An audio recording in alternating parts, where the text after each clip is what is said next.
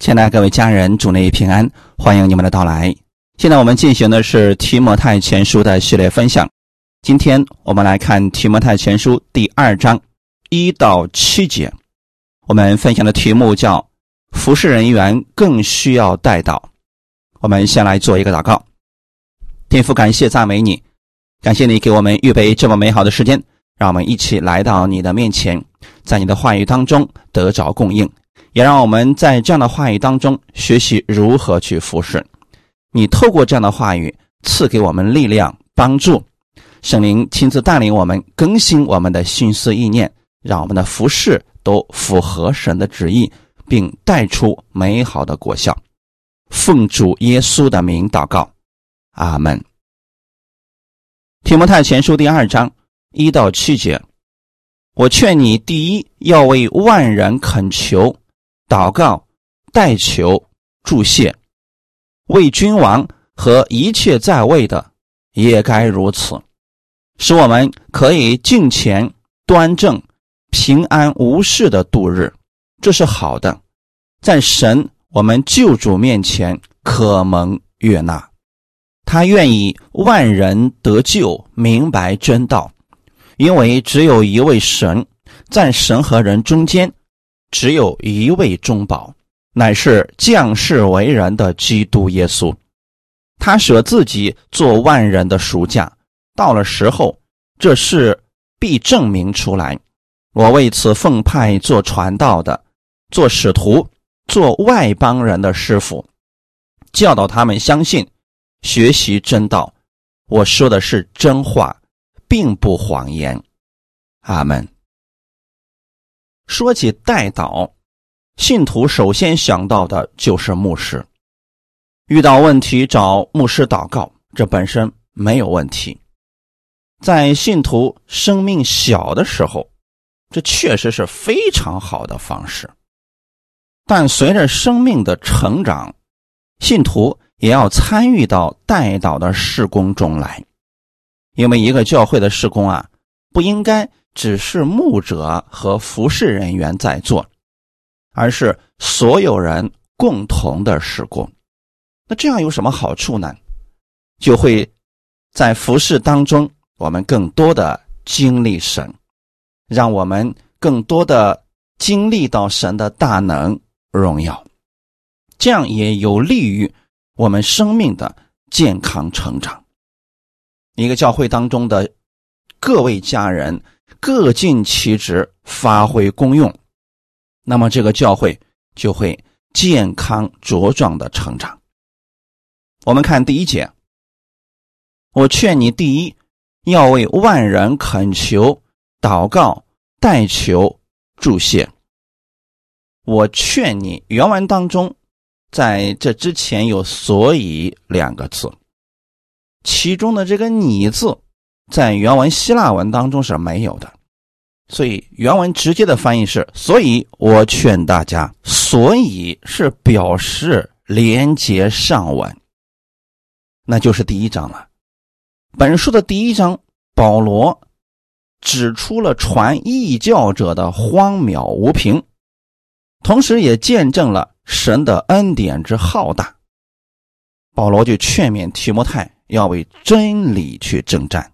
本章则特别指出，教会主要的任务就是在这场真理的征战中，为万人代祷。真理的战士，也是祷告的战士。虽然原文当中没有这个“你”字，但如果我们连接上下文来看，保罗说话的第一对象就是提摩太。另一方面，也是对其他所有的服侍人员和信徒说的。祷告固然是传道人的第一重要责任，但传道人不能只为自己祷告，同时呢，也要鼓励他所牧养的信徒，使他们看见代祷的重要性。因为再有恩赐和能力的牧者。他也是个人，也会有软弱，也需要被关心。毕竟不是神，所以同样需要同工和信徒们的代祷。这里提到了四个词，看起来意义都差不多，好像是个近义词：恳求、祷告、代求和祝谢。我们看一下这四个到底有什么样的微妙区别。恳求原文是一个多数式，就是你有所需要就向神祈求，感到自己有缺乏而向神祷告的意思。这个恳求可以是多次的、无数次的，一天可以祷告很多次，这都是可以的。所以啊，我们生活当中只要是有问题了，遇到难处了。向神恳求吧，祷告呢？原文这个字是最常用于形容人向神诉说自己的情况。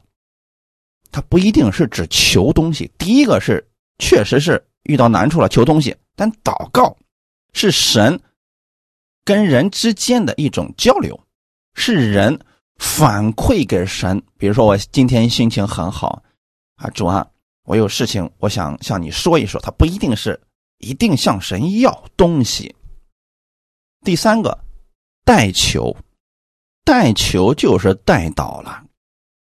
原文它里边所要表达的意思是一种这样的场景。我以前给大家讲过啊，希伯来文也好，希腊文也叫也好啊，他们在诉说的时候、表达的时候呢，会带出一个场景。而这里的代求的场景是什么呢？类似于古代的大臣在皇帝面前递呈请愿书的意思。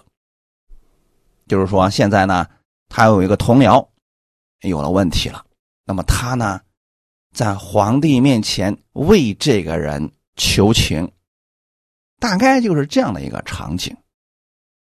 至尊的神。称我们所有的信徒为祭司，使我们能够代表他在万人面前传福音、服侍他们。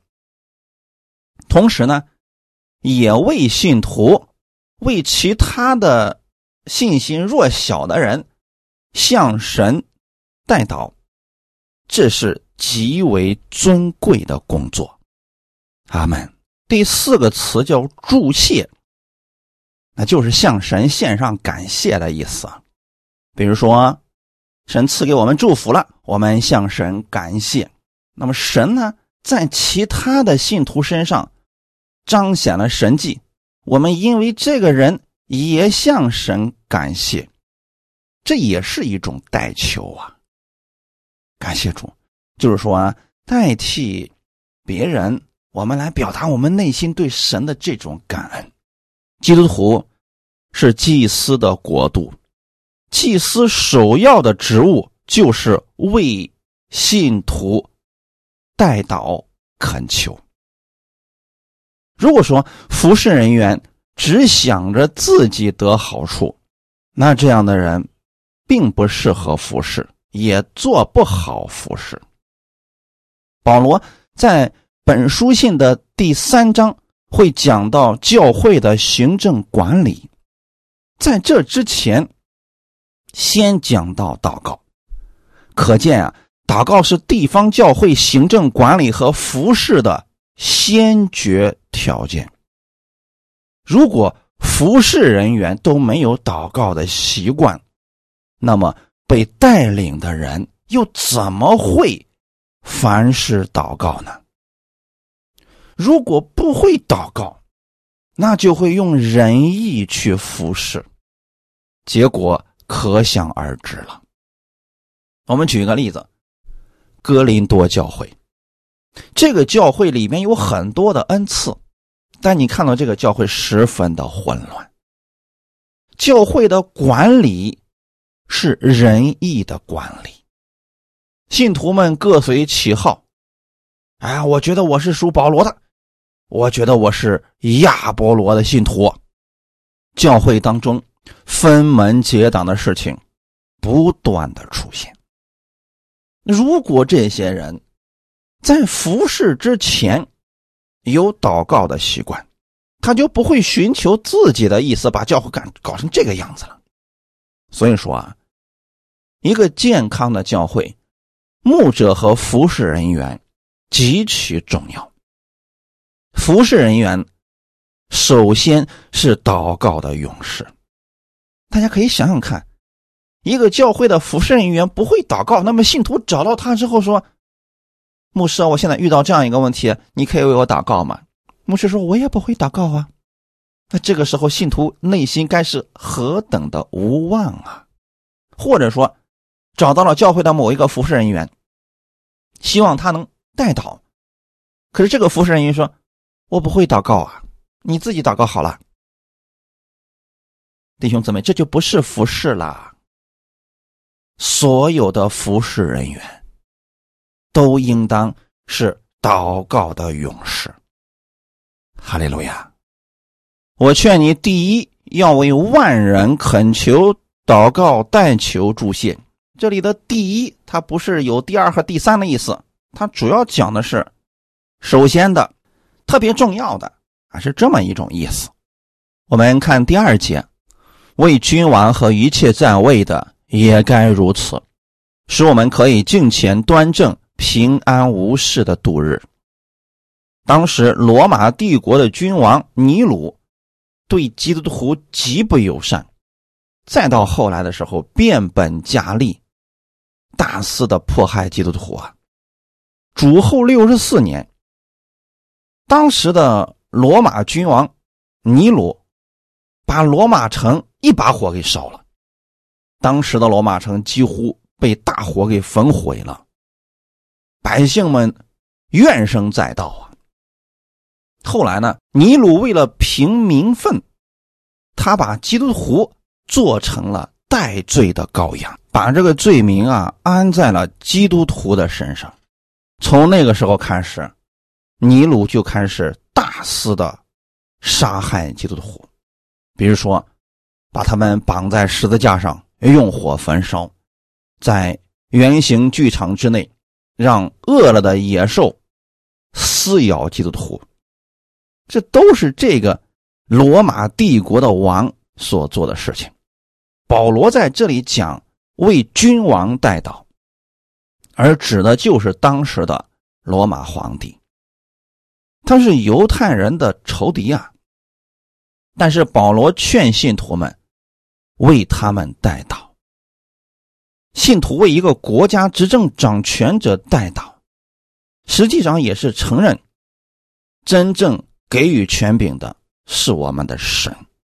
虽然说有一些执政掌权的他不听神的命令，但是这笔账神是会清算的。我们知道最终的权柄、说话权、审判权还在我们神那里。罗马书十三章一到二节，在上有权柄的，人人当顺服他，因为没有权柄。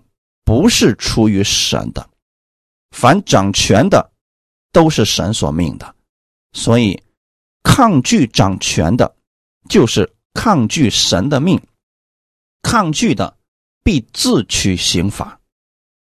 阿门。这段经文的意思是，在世上有权柄的，人人当顺服他。可能有一些信徒就说了。他做那个事情，明显是违背神话语的，难道我还要顺服他吗？是的，要顺服他，但是我们心里要知道，真理是什么，正确的还是错误的，因为他们想要那个结果，你如果不顺服呢，就自取刑罚了。我们顺服他，只是让他们放心，但是我们心里有。对真理的对错的概念，阿门。审判的权柄在于我们的神，我们的神必然会刑罚的。我们要做的事情是什么呢？顺服他们，为他们祷告。就按现在的情况来讲，虽然罗马当时的皇权影响着信仰的自由发展，因为教会受到了罗马皇帝的逼迫啊。可是保罗却再次提醒提摩太，为他们祷告。神能改变这一切。这个事情有没有成就呢？我们从历史上看到，后来基督教成为了罗马的国教，神真的改变了这一切。因此，我们祷告是有大能的，要带着这份信心去祷告。阿门。当我们祷告的时候，这是我们内心的世界，让我们可以去敬畏神。我们看到这个世界上的不公，我们能想到神的绝对公正和公义。当神改变了这一切的时候，我们就能敬虔、端正、平安无事的度日了。这个话语在我们所在的国家也是有用处的。如果时局安定，对于传福音的工作是有帮助的。如果一个国家当中到处都是战乱，传福音啊，几乎传不动啊。事实上，平安无事、敬虔端正的生活也是神所喜悦的，因为神并不喜欢信徒们天天遇见苦难，所以，我们需要向神祷告，我们所在的国家是安定的。哈利路亚！我们需要有个平安的日子来为他传福音、做见证，这是神的旨意。敬虔这个字，在教牧书信当中出现的次数特别的多，《提摩太前后书》里边共有十次。此外，彼得书信和犹大书里边也提到过。这几卷书都论到教会当中的一些事情以及人心的邪恶。可见，在末后的时代，信徒应该特别注意过。敬虔的生活，保罗对年轻的提摩太要求很高，多次讲到敬虔的生活。他还有更深一层的意思是，在这末后的世代当中，多数的人，我说的是信徒，会远离神，偏行己路。具体的事件在提摩太后书第三章、四章里边会列举出来的。我们可以简单来看一下《提摩太后书》四章三到五节，因为时候要到，人必厌烦纯正的道理，耳朵发痒，就随从自己的情欲，增添好些师傅，并且言而不听真道，偏向荒谬的言语。你却要凡事谨慎，忍受苦难，做传道的功夫，尽你的职分。阿门。时候要到。那指的就是末世的时候了。我们现在的这个时候也算在内。末世的信徒会有什么样的特点呢？人必厌烦纯正的道理。这里所讲的纯正的道理，就是只讲耶稣基督的十字架，只讲圣经上神要我们去做的事情，强调敬虔的生活等等。可是呢，很多信徒不愿意听这些，他们的耳朵发痒，是指听不进去这些。哎呀，你讲的这些我早都知道了。你让我去行道，我不想行，我就想听听那些什么都不让我做，还说神会赐福我那样的人讲的，我喜欢。这是他们的情欲啊，所以真正的道他们不愿意听。这些人干什么呢？四处去寻找新的道，寻找什么样的道呢？符合他们自己口味的，说的让他们心里舒服的，所以就增添了好些师傅。因此啊，你真的会遇见很多人告诉你：“哎呀，我遇见了一个新的传道人，讲的道可好啦，你也听一听吧。”等等，他为什么觉得好呢？是因为他。觉得讲的太符合我的口味了。那如果现在你所听得到本身就是在传讲真理，何必再去找一个呢？没有必要了呀。所以在幕后的日子当中，多数的信徒会掩耳不听真道，偏向荒谬的言语。这些荒谬的言语指的是什么呢？体贴人的肉体的。让人听了之后很舒服的，这就是荒谬的言语。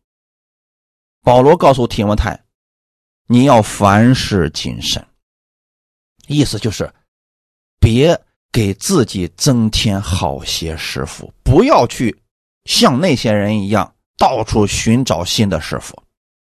那保罗告诉提摩太应该做什么样的事情呢？忍受苦难，做传道的功夫。如果你听了一篇讲道，有得着了，要去传福音，要去做服侍的工作，而不是再去寻找符合自己口味的那个，只会害了自己的。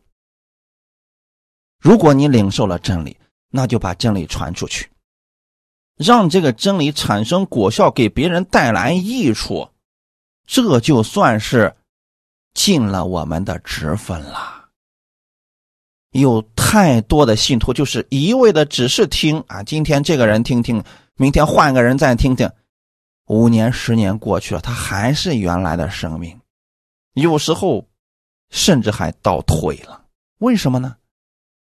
没去做服饰，没去做工啊，不知道自己的职责到底是什么呀？属神的百姓要远离这些事和这些人，过分别为圣的生活。不要浪费自己的时间了，我们的生命有限呐。敬钱的后面是端正，端正是庄重的意思。中文直接翻译成庄重，这表示我们对神对人应该有庄重的态度。比如说，教会里边的服侍人员，我们应当尊重他们；教会里边的牧者，我们应当尊重他们。哈利路亚！平安无事的度日，在这里不单是指环境上的平安。也是指内心的安宁。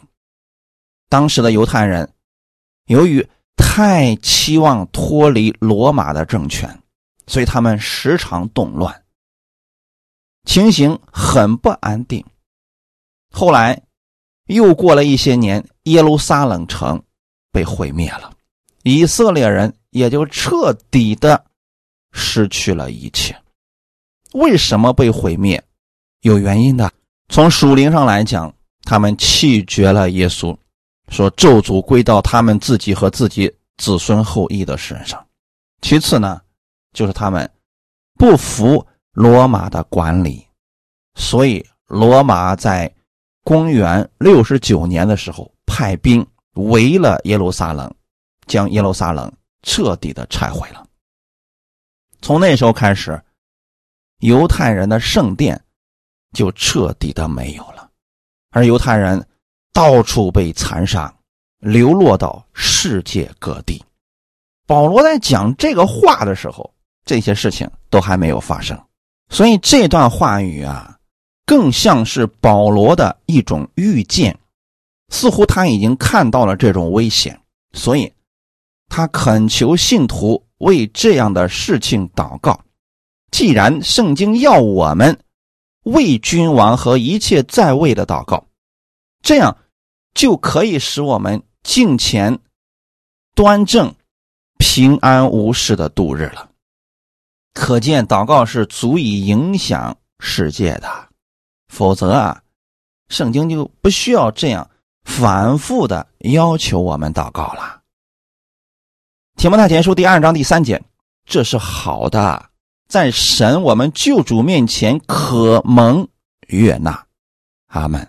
也就是说，为万人代祷，这是神所喜悦的事情。圣经上有很多事情是神喜悦的，他期待我们多去做的事情；还有很多事情是神禁止我们做的。那我们尽管去做神乐意让我们做的事情，一定是对我们。有益处的，哈利路亚！属神的人一定愿意做神所喜悦的事情。阿门。提摩太前书二章四到六节，他愿意万人得救，明白真道，因为只有一位神，在神和人中间只有一位中保，乃是降世为人的基督耶稣。他舍自己做万人的赎价，到了时候，这事必证明出来。在此，保罗说出为万人代祷的重要性。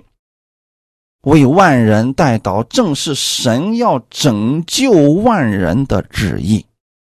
我们所做的与神的旨意相合，那就一定会看到美好的结果呀。神的旨意要借着我们得以成全的，也就是说，神把他的旨意赐给我们，借着人来完成这事的。如果大家都不去带祷了，那人的心如何改变呢？但是有人却故意误解了这句话语的意思。这段话语说：“他愿意万人得救，明白真道。”他当然指的就是我们的天赋了。我们的天赋愿意万人得救。很多人只拿出这一段经文断章取义。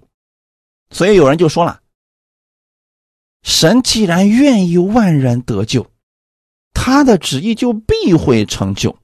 所以啊，无论人信不信耶稣，最终都是得救的，因为神就是爱。”有一些人是这么讲的呀，只讲神的爱，讲到最后就变成这个意思了。事实上。在这里，保罗所说的绝不是这个意思。我们读圣经一定要读前后文。他愿意万人得救，明白真道。神愿意万人得救，怎么样得救呢？明白真道，接受真道才能得救啊！要是说就把前面那一句话拿出来，那是不是每个人都得救了呢？那信与不信不就没有任何区别了吗？所以啊，咱们遇到不明白的经文的时候，一定要把前后两章多读一读，鼓励大家读二十遍，你一定不会偏离这段话语所要表达的意思的。千万不能拿出一节经文乱想、乱解，这会出问题的。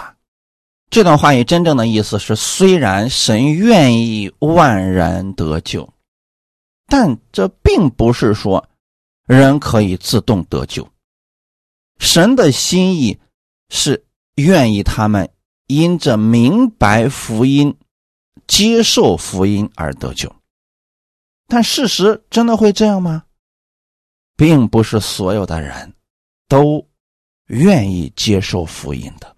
你们传过福音的人能明白这一点的。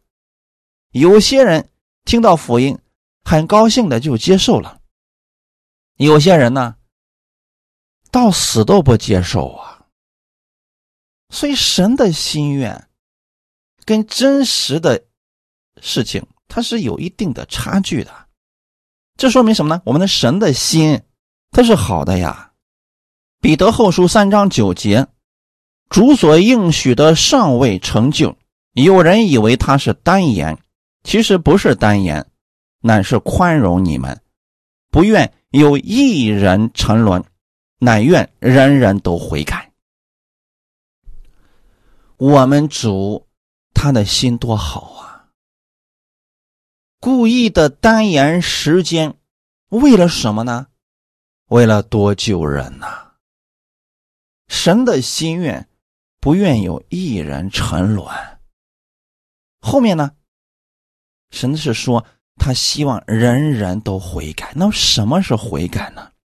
心意更新而改变，转向神啊！如果人不明白真道，不接受真道，不叫悔改。所以说，因信才能被称义，可不是自动得救啊！这个不对的啊！那为什么保罗要把这句经文放在这里呢？使人明白真道和代祷有什么关系呢？我们能想到的是，一个人想要明白真理，那在知识方面，应当想方设法开导他的心，应当想尽一切办法把真理讲解清楚，或者说用更好的比喻，如何把救恩讲的简单明了，这当然都是重要的。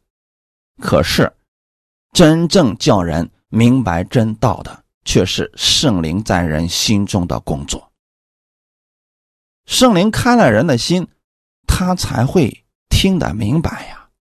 所以，在你传福音之前，先为那个人祷告；在你服侍之前，先祷告，明白你的使命是什么。在我们去探访、去做工之前，先要为这次的施工祷告。神知道人需要的是什么。当你祷告之后，再去做工。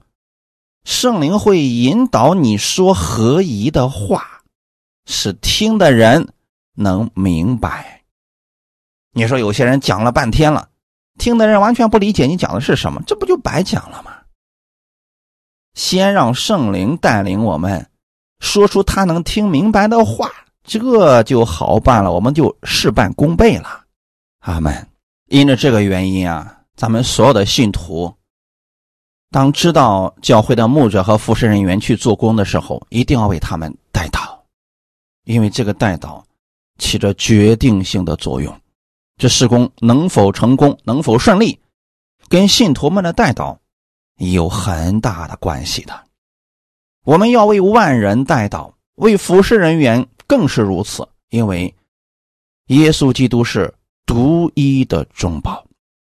既然只有一位神，除了这一位神之外，再也没有任何别的真神了。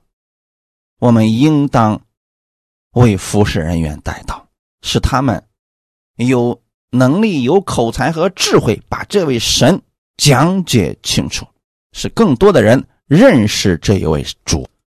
五到六节，因为只有一位神，在神和人中间只有一位中保，乃是降世为人的基督耶稣。他舍自己做万人的赎价，到了时候，这事必证明出来。这就是世人需要明白的真道，而这些真道是需要服侍人员来讲解的。圣灵在人的心里做工，他就能明白过来。因此，我们传福音。一定要告诉别人关于耶稣基督的救赎。我们要告诉别人，耶稣在十字架上所成之功，赎价耶稣已经付上了。你知道有好些服侍人员跟别人去交流福音，讲着讲着就讲到别的地方去了。他们以为用一些其他的理论呐、方法啦、智慧啦，让人能明白真道。这个方式不对啊！应当告诉听的人，神和人中间的那位中保耶稣基督；应当告诉听的人，耶稣是谁；应当告诉世人，耶稣为他们舍命，死在十字架上，皆是因为人的罪。而耶稣基督呢？已经舍自己做万人的赎价了，所以今天你不必害怕来到天父面前，你只管来到他的面前，把你的事情告诉他，他乐意听你的祷告。阿门。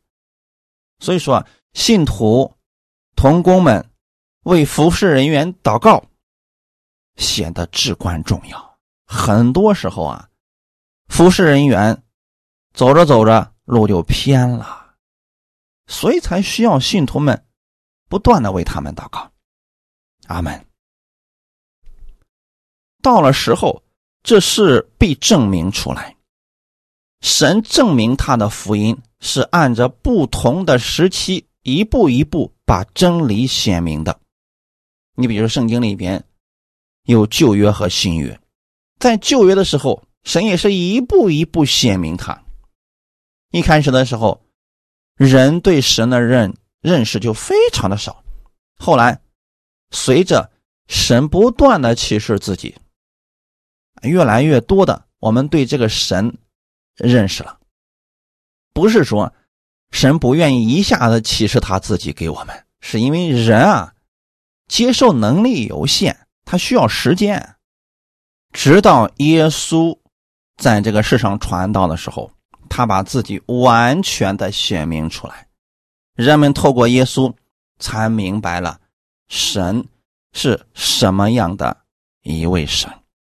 在保罗那个时代，虽然说福音已经被证明出来了，可是呢，那个时候福音还没有传向地极，只是在耶路撒冷地区。可神的旨意可不是说福音仅仅留在犹太人那里呀，神的心意是所有世上的人都能够听到福音，所以就必须有人把福音传出去。所以保罗在这儿说的意思是，耶稣基督为万人做了赎价，这样的真理最终会向全世界的人。完全显明，这件事实最终也会被众人所承认。那现在呢？福音还没传到地极，就需要有人去做。我们把这样的人都被称为是传道者。那既然是传道者，也是服侍者。你知道他们在传福音的时候，会遇到很多的拦阻，很多的委屈。当他们软弱的时候。如果后面没有人安慰他们，可能就跌倒了，站不起来了。我身边就看过无数的过去的传道人，最后流落于这个世界上。当然了，他们都有自己的理由，但事实是他们确实没有站起来。到后面你再想去扶他们的时候，扶不起来了。那么在目前当。服侍人员还没有跌倒到彻底站不起来的时候，信徒们就需要为他们带祷，每天为你的牧者带祷吧。谁是你的牧者呢？在真理上供应你，把你的生命当回事的人才是你的牧者啊！可不是把你的名字划分到谁的名之下，他就是你的牧者，那不是啊。所以，弟兄姊妹，能够在真理上供应你的，就是你的牧者。你从他的真理当中得着了供应，认识了耶稣，也明白了使命。好，他就是你的牧者。你要为他每天祷告，保守他的心在真理上持续前行。我们这样向神为他来祷告吧。阿门。至关重要的弟兄姊妹们，不要觉得牧师。那是多么强大的存在呀！不，他也有软弱的时候，可能很多时候没有告诉你，不代表他没有遇到过。按福音扩展的路线来讲，起初就是在耶路撒冷，后来到犹太全地、撒玛利亚。按照我们现在世上的地图呢，就是一直往西，一直往西，因为地球是个圆的嘛。那他一直往西走的话，最终还是会再次回到耶路撒冷的。所以保罗他被圣灵引导，一路往西，到了罗马去传福音。后来又有传教士到了欧美洲去传福音。弟兄姊妹，一直到今天，都有无数的传道人在默默的为主的福音奉献自己的一生。在他的后面，也有无数的信徒一直为这些勇士们在祷告。你听到这篇讲道的时候，你也可以参与到其中来，为你的牧者祷告，让他带着信心和盼望持续前行。我们最终的愿望是福音传回耶路撒冷，那个时候，耶稣就回来了，一切就结束了。第七节，我为此奉派做传道的，做使徒，做外邦人的师傅，教导他们相信、学习真道。我说的是真话，并不是谎言。在此，保罗说明他奉差遣的使命，就是要证明耶稣基督的舍命是做万人的赎价。这件事情。到主耶稣再来的时候，一定会完全被显明出来。保罗就是照着神的这个旨意，一直在做传道的事工，他要证明耶稣是基督。不但保罗这样，今天所有信主的人都应当如此。我们是为了这一个目标在奉献一生呢。哈利路亚。因此啊，作为服侍人员，他们更需要信徒们的带头，因为他们是冲在仇敌的最前方的。阿门。所有神的儿女，神忠心的仆人都应该像保罗那样，证明基督做了万人的赎价，就是为了这样的真理，不断的在前方征战，也要证明耶稣基督是神和人中间。独一的重宝，信的人就必然会得救。保罗也深知自己的职分，他奉派是做传道、做使徒、做外邦人的师傅。做传道的，刚才我们也提到了，就是传福音的嘛。这是一个普通的称呼，所有做神事工、传福音的人都可以如此来称呼。保罗进一步说明。他不是普通的传道人，他更是使徒。什么样的人才能称为使徒呢？跟过耶稣的人，被圣灵呼召的人，比如说十二使徒，那都是被圣灵呼召的，亲自跟随过耶稣的人。而保罗被称为使徒。他虽然没有自己跟过耶稣，但是圣灵带领了他，在阿拉伯的旷野有三年半的时间灵修，把那一课补上了，所以时间上并没有缩短。那今天有很多人想透过三天的培训，就让自己的生命突飞猛进。三天的培训之后，就觉得自己什么都懂了，就可以去前线做使徒啊，做先知等等。你经过的是三天的培训，你的热情或许也只能维持三天而已。所以说啊，一个服侍人员绝不是几天、几个月的培训能够完成，他是最少有三年多的训练的呀。感谢主啊，这是一个长期的，是一个漫长的学习认识的过程。同时呢，在这过程当中还有。是工让他去做的，如果仅仅只是听到三年，其实生命成长并不是很大。你一边听，一边去传道，你的生命才算是有经历呀。因此啊，并不是所有的人都有资格去写一个书信呢，写个什么圣经之类的啊，他他他是有条件的啊。各位家人们啊，今天如果有人告诉你他又得了一个新的启示啊，也可以作为圣经去阅读，远离他吧，那一定是个异端。因为当下你手中所看的这本圣经，神的启示已经完备了，不需要再有别的了。保罗，他就是被神奉差做使徒的，啊，所以保罗写了很多的书信啊，我们应该认可这一点。同时呢，保罗也是外邦人的师傅，在这儿要解释的是使徒职分中一种特殊的使命，他不只是使徒。他是外邦人的使徒，他是外邦人的师傅，也就是说，保罗的主要的事工是面向外邦人，给外邦人传福音的。一开始的时候啊，保罗也不明白自己这个使命啊，他确实是想着为他的同胞、为犹太人传道啊，可是呢，一直都失败，屡败屡战，屡战屡败。到后来的时候啊，圣灵直接告诉他。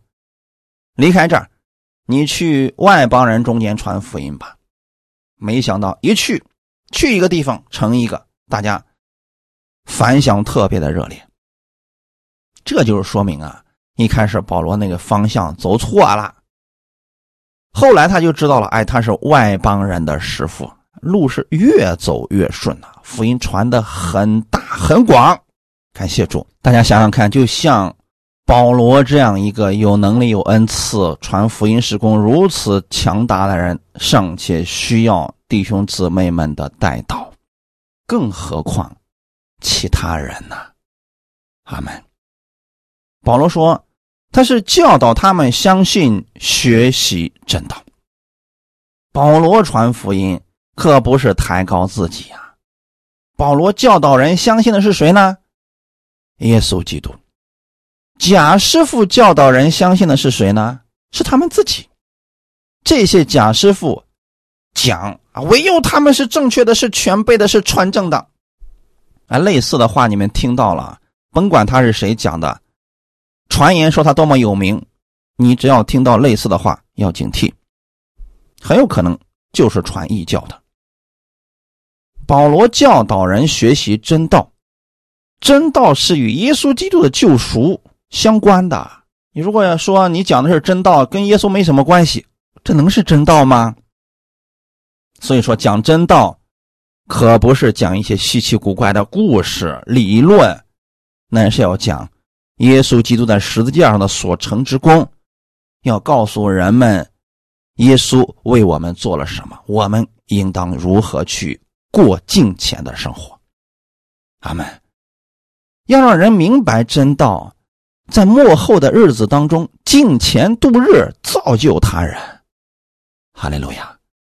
最后，保罗说：“我说的是真话，并不是谎言。”在本节中，这句可能是让很多人非常难以明白的：说为什么保罗在最后要说出这样一句话语呢？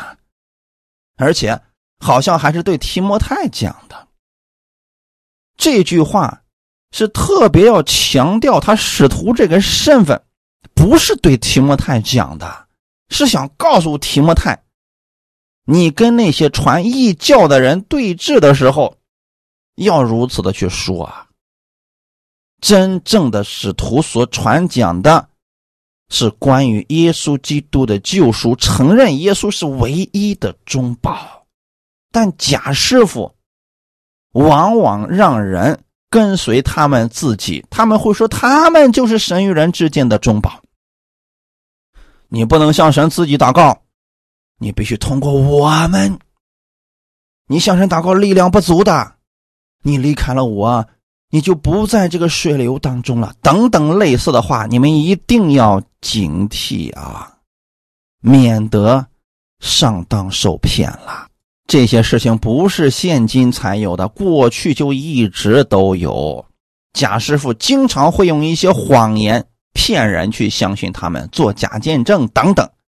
末世的时候，这样的人只会多不会少，所以大家要有正确的分辨力，不要什么道都听，这会害了你的。明白真道至关重要，花点时间。多读圣经吧，这才是正道啊！无论贾师傅如何使用手段，如果你就把你的根基扎在神的话语上，他骗不到你的。